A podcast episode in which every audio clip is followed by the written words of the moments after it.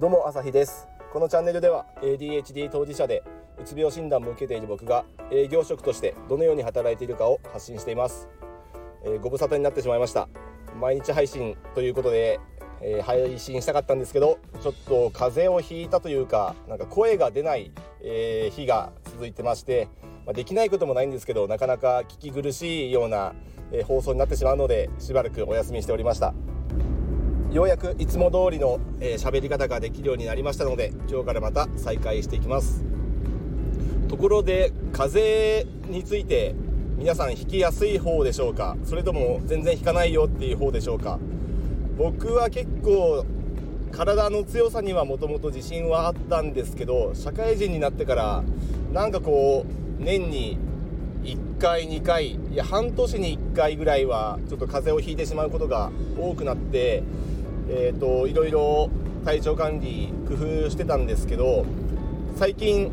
あることをしたら風邪をひきにくくなったのでも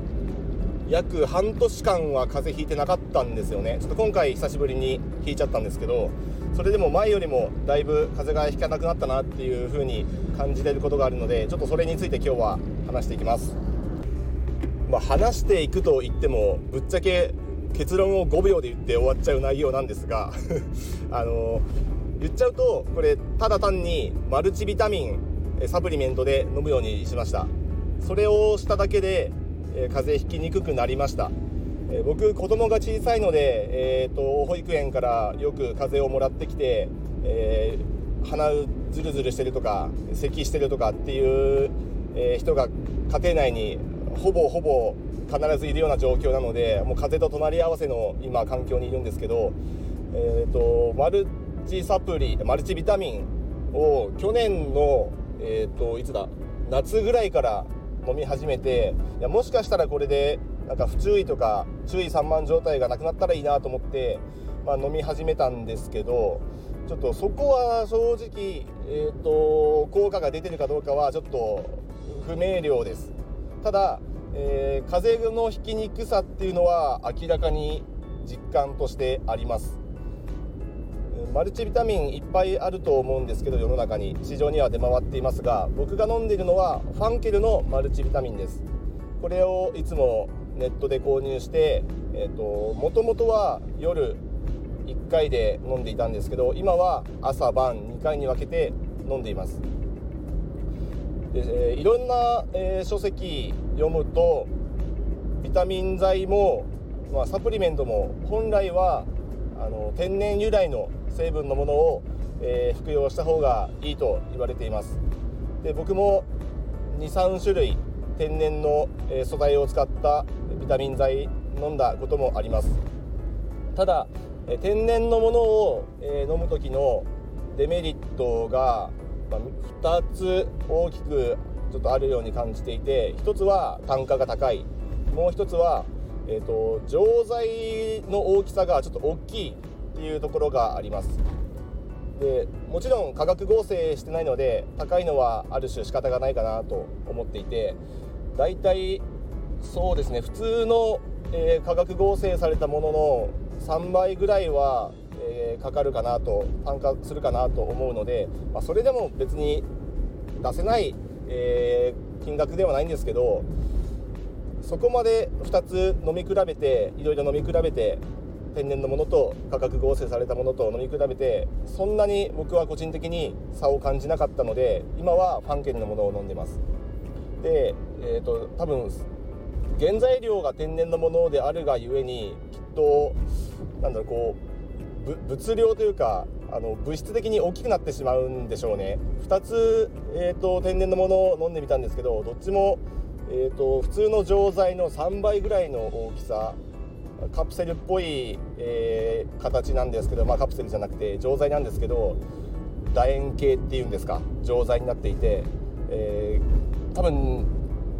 男性だったらまだいいかなと思うんですけど女性だったら結構飲みにくいような気もします。女性とか、えーと、まだ年齢低い方だったら多分飲みにくいかなと思います。で砕いて飲んでもいいよっていう風に書いてあるんですけど砕いたら砕いたでちょっと癖を感じるような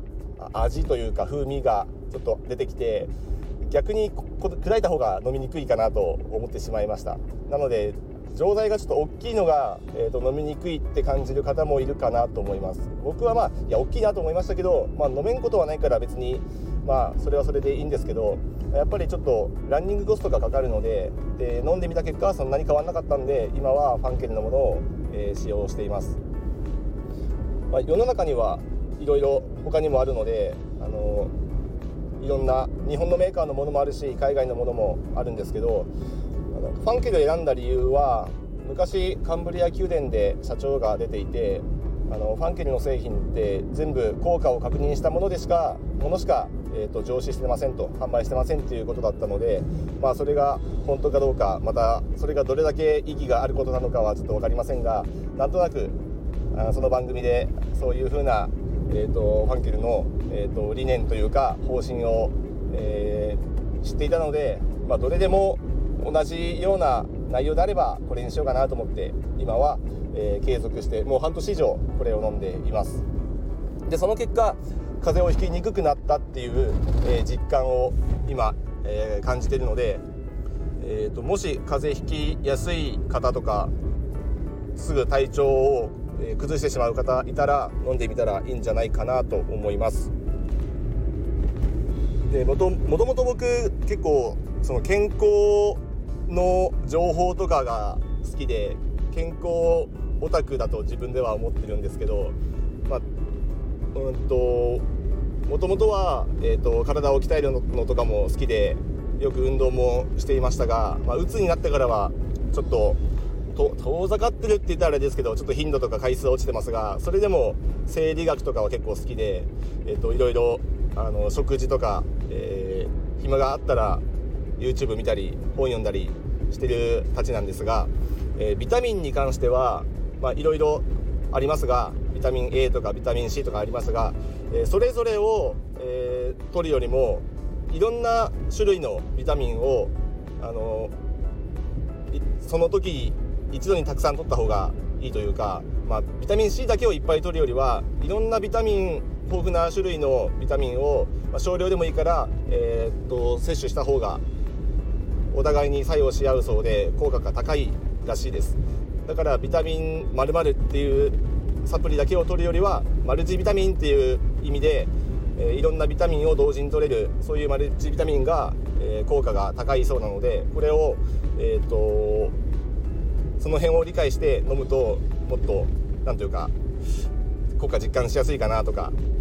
ビタミン C だけ取っても意味ないんだなとかナイアシンだけ取っても意味ないんだなとかいうふうに、え認識してからサプリメントを選んだ方がいいと思います。でついでに言うと,、えーと、完全栄養食のベースフードだとか僕結構好きで毎日のように食べてるんですがこれにももちろん完全栄養食っていうだけあってビタミンはかなり豊富にいろんな栄養素がバランスよく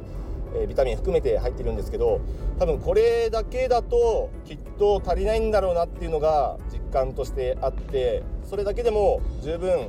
栄養素取れてはいると思うんですがもともとはそれだけを食べていて、えーと、マルチビタミンは飲んでいない生活を続けていました。でそこにマルチビタミンを足したところ風邪をひきにくくなったので完全栄養食だけでは多分足りなかったんだろうと僕の体ではまあ、人それぞれ個人差があると思うので一概には言えないですけどマルチビタミンはプラスアルファで、えー、摂取して、えー、僕個人としては効果を感じているっていうような状況です。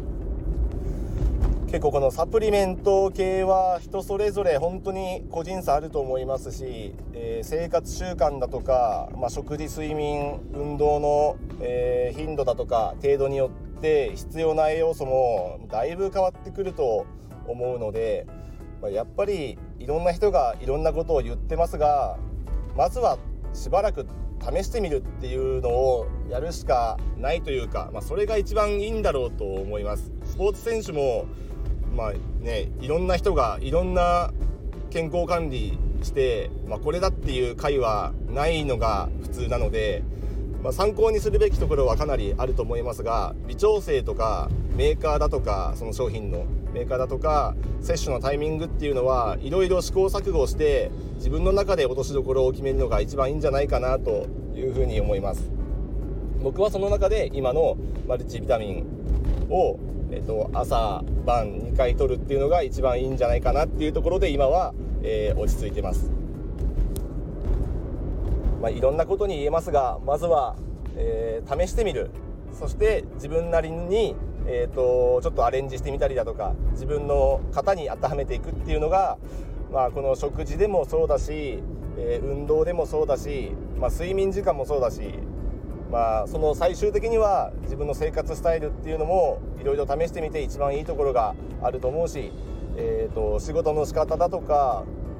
不注意に対する、えー、対策自分なりの改善策だとかいろんなアドバイスを医者だったり、えー、いろんな ADHD の当事者だったりいろんなビジネスマンが本で、えー、発信していたり、まあ、SNS で発信していたりしますがどれいろんなものをまずは試してどれが自分に合うかっていうのを見つけるのが必要というかそうやっていかないと自分のスタイルに合うものがなかなか決まらないと思うので、まあ、悩みながらどれがいいんだろうと試してで自分なりの使い方にこう変えてでさらにそれを積み重ねていくっていうのが一番いいと思うし僕はそれをやってきて今なんだろうこの仕事の仕方だとか、えーと、食事に対するところだとかになんとなくそういうのが全部当てはまるんだなと思ったのでちょっとこれからもこの辺は常日頃から継続していきたいなと思っています。結構この体調は ADHD や発達障害の方含め繊細というか敏感なところが一般の方よりも多いんじゃないかなと思うので、まあ、ここをうまくハックできればパフォーマンス上がるし僕らがパフォーマンス上がるっていうことは結構こう貢献できる活躍できるポテンシャルがあるんじゃないかなと思うし、まあ、みんなが活躍できれば社会にとってもプラスだと思うのでその辺を考えながらまた一緒にやっていきましょう。情報発信していきましょう。いいなと思ったらいいねやコメントをくれたりフォローしてもらえたらありがたいです。とっても嬉しいです。またいい話があったら発信します。よろしくお願いします。ではまた。